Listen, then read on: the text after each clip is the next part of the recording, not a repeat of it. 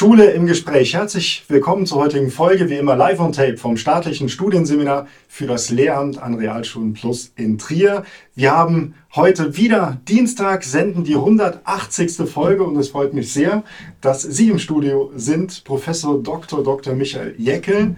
Präsident der Universität Trier und über diesen Universitätsstandort Trier und die Lehrkräfteausbildung dort sprechen wir. Schön, dass Sie da sind. Stellen Sie sich doch bitte selbst vor. Ja, danke für die Einladung, Herr Ringel. Wie Sie schon gesagt haben, mein Name ist Michael Jeckel. Ich bin seit 2011 Präsident der Universität Trier. Davor war ich an dieser Universität Professor für Soziologie, hatte also jetzt mit dem Thema Lehramt äh, nur so am Rande eher äh, äh, zu tun. Man hatte immer auch zum Beispiel aus der Sozialkunde und der Geschichte Studierende, die also eine Veranstaltung im Rahmen ihres Curriculums dann absolvieren konnten.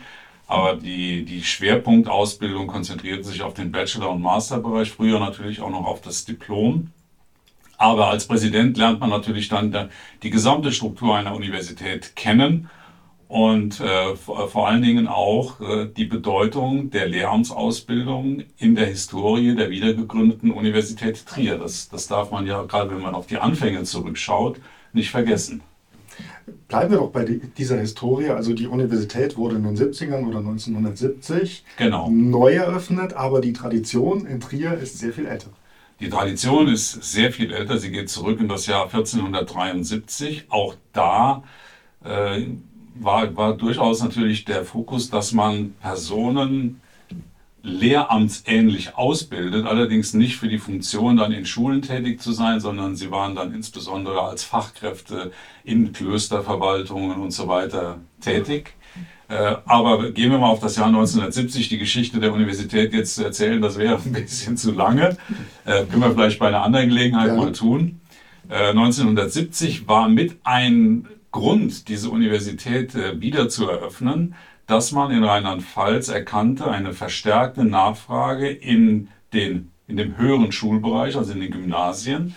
Und offenbar äh, war man in dem berühmten Schweinezyklus mal gerade wieder unten im Tal und musste dringend etwas tun und wollte in Ergänzung zu der Lehramtsausbildung in Mainz dann auch in Trier eine entsprechende äh, Universität mit, äh, mit, dem, mit dem Zweig Lehramtsausbildung äh, wieder eröffnen. Wobei es ja vorher eine pädagogische Hochschule gab, die ist ja dann, äh, das ist im Grunde genommen die Vorstufe dann der späteren Universität Koblenz-Landau geworden. Ein Teil ging ja dann nach Koblenz, ein Teil ging nach Worms und, und äh, in Landau gab es ja, äh, wenn ich es richtige Erinnerung habe, gab es ja schon eine.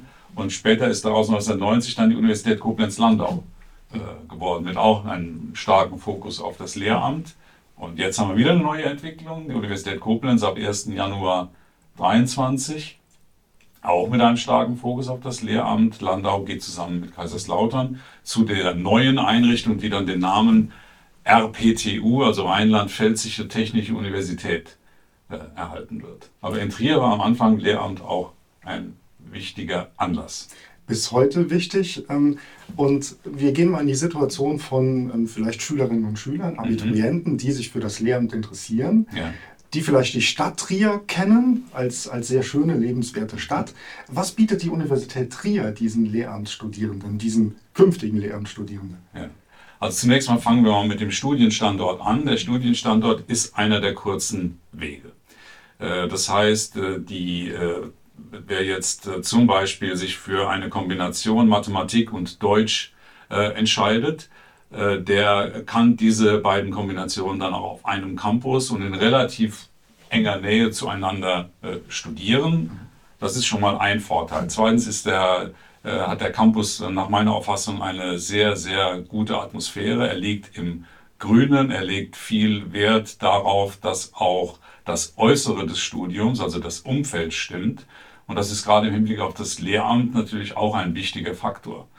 Äh, wenn man sich nur die Entwicklung der letzten Jahre anschaut, hat sich da im Hinblick auf die Lehr-Lernarchitektur einiges verändert. Natürlich auch beflügelt durch die, durch die Pandemie, aber wir haben mittlerweile zwei äh, Lehr-Lernlabore für das, insbesondere für das Lehramt. Das eine ist das, das PhiLab, das also insbesondere für die Sprachen und die Mathematik eingerichtet wurde. Und das noch ältere ist das BioGeoLab, also das ist für die Biologie und die Geografie auf Campus 2.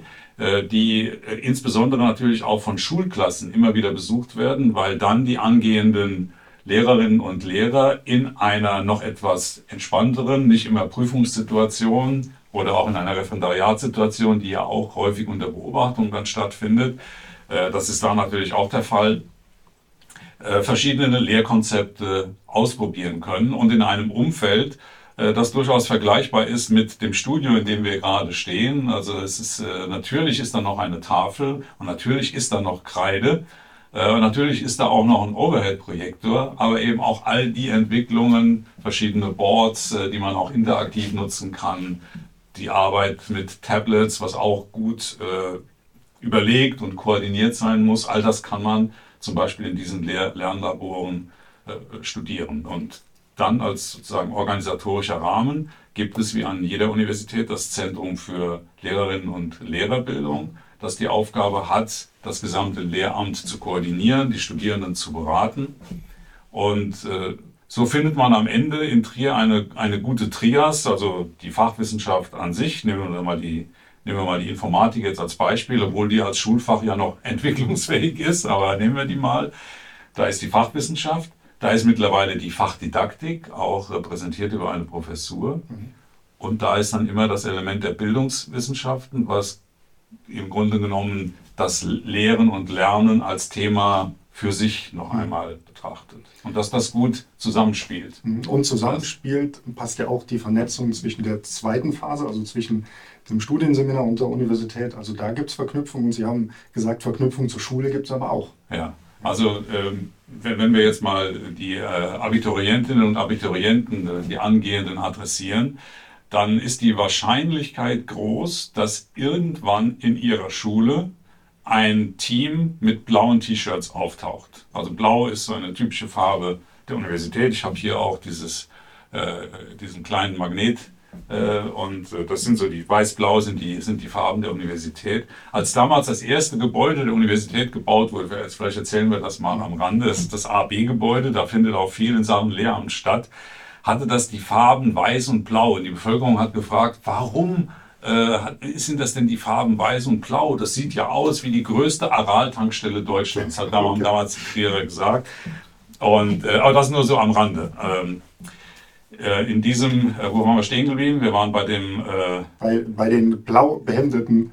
Bei den blau behemdeten, genau, die dann in die Schulen kommen und die Aufgabe haben, ihnen manchmal auch im Beisein von Scouts, also von äh, Studierenden, die zum Beispiel bereits die Kombination Romanistik und Deutsch äh, studieren oder Germanistik und Biologie, nehmen wir mal das Beispiel. Und dann wird ihnen vor Ort schon einmal äh, erläutert, wie welche Studienangebote Sie in Trier haben und wie ein solcher typischer Studienverlauf danach aussehen wird. Also es gibt viele Möglichkeiten, sich zu informieren oder die Information kommt sogar vor Ort. Wir haben auch jetzt Ende September wieder den großen Infotag, auch eine wichtige Veranstaltung, auf der man sich äh, Orientierungswissen im Hinblick auf die Frage Lehramt auf verschiedenen Ebenen, von der Grundschule angefangen über Realschule Bus bis mhm. zum Gymnasium. Und das ist jetzt relativ neu. Wir sind im Jahr 22, dass man auch das Grundschullehramt in Trier studieren kann. Das wissen genau. vielleicht nicht alle. Ja, das, das war eine, äh, wie will ich sagen, mühsame, aber äh, lange und gut vorzubereitende Entscheidung, weil manche in der Universität gesagt haben, ah, das Grundschullehramt äh, passt das sozusagen in das Gesamtportfolio hinein.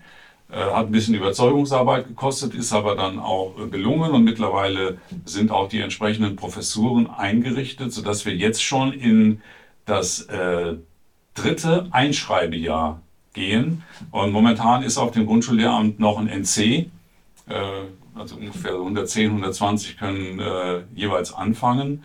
Und äh, in der Regel sind die Plätze auch schnell vergeben, also rechtzeitig äh, bewerben. Das läuft über ein entsprechendes Portal. Und äh, von, von der Struktur her sind auch, wird auch hier jetzt ein weiteres Lehr-Lernlabor, also eine Art Grundschulzentrum eingerichtet. Auch da werden wir das Netzwerk zu den Schulen aufbauen. Das ist ja auch für unsere Zusammenarbeit sehr wichtig. Also auch Studienseminar und Universität treffen sich regelmäßig, äh, sei es im Rahmen von Mitgliederversammlungen oder sei es jetzt im Rahmen unseres größeren Projekts der Qualitätsoffensive Lehrerbildung. Also es gibt verschiedene Stränge, auf denen sich die Dinge immer wieder zusammenfinden und manchmal gibt es natürlich auch Punkte, wo äh, die Zusammenarbeit etwas schwierig ist oder die Koordination nicht optimal verläuft. Äh, eine klassische Baustelle sind die, ist, das, ist das Praktikum, also die, die Phasen zwischen den eigentlichen Studierphasen an den Universitäten. Und äh, das sind Dinge, die man eigentlich nur gut lösen kann, wenn man auch regelmäßig äh, miteinander mhm. spricht. Aber ich glaube, da sind wir auf einem guten Weg und die Universität Trier in den letzten Jahren hat den Bereich Lehrerbildung, Lehrerinnenbildung ja weiter ausgebaut ja. mit Fachdidaktiken, mit Vernetzung und die die vertiefenden Praktika und so weiter. Ähm, aber jetzt, wie informiere ich mich? Sie haben gesagt, es gibt immer im September, das wird wahrscheinlich jedes ja. Jahr sein, eine Information. Ja. Ähm, welche Möglichkeiten habe ich noch? Also die, äh, wir bedienen mittlerweile mehrere Kanäle. Der, der erste Kanal, der für uns sehr wichtig ist, ist natürlich die Website und da findet man direkt ein Studienportal, auf dem alle Studienfächer, in den meisten Fällen mittlerweile sogar mit einem ergänzenden Video, auf dem dann auch schon Personen zu sehen sind, die äh, dieses Fach äh, studieren und aus ihrer Sicht die Vorzüge, aber vielleicht auch die Probleme, die sie hier und da hatten, darstellen. Also das ist mal die, das Erste, was ich empfehlen würde, dass man sich dort informiert. Das ist auch relativ schnell erkennbar auf der Einstiegsseite der Universität. Dann gibt es natürlich die Studienberatung vor Ort sowohl die, die zentrale Studienberatung, die man auch online kontaktieren kann, aber auch vor Ort äh, das Gespräch suchen kann. Da trifft man dann zum Beispiel auch wieder diejenigen mit den blauen T-Shirts. Die sind in der Regel dann auch dort unterwegs. Mhm. Dann haben wir die Fachstudienberatung in den Fächern. Auch da gibt es die entsprechenden äh, Ansprechpersonen. Aber es gibt durchaus auch die Möglichkeit, sich auf Social-Media-Kanälen der Universität zum Beispiel darüber zu informieren, wie sich Studierende denn über ihre Erfahrungen mit den Studienangeboten ausgetauscht haben. Also es gibt den, den klassischen analogen Weg, so wie wir jetzt hier miteinander äh, sprechen, und es gibt sehr viele digitale Kanäle, die man in unterschiedlicher Variation dann äh, in Anspruch nehmen kann. Herr Professor Dr. Dr. Jäckel, vielen Dank für das Gespräch. Ich danke. Bei Ihnen bedanken wir uns auch. Schön wäre es, wenn wir Sie oder Sie uns dann live in Ihrem Studium in Trier sehen könnten, vielleicht auch dann später bei uns in der Ausbildung. Ähm, Sie können uns gerne Feedback hinterlassen an mail.seminar-trier.de. Sie sehen es eingeblendet. Ansonsten verbleiben wir mit herzlichen Grüßen. Bis zum nächsten Dienstag. Bleiben Sie uns gewogen. Danke.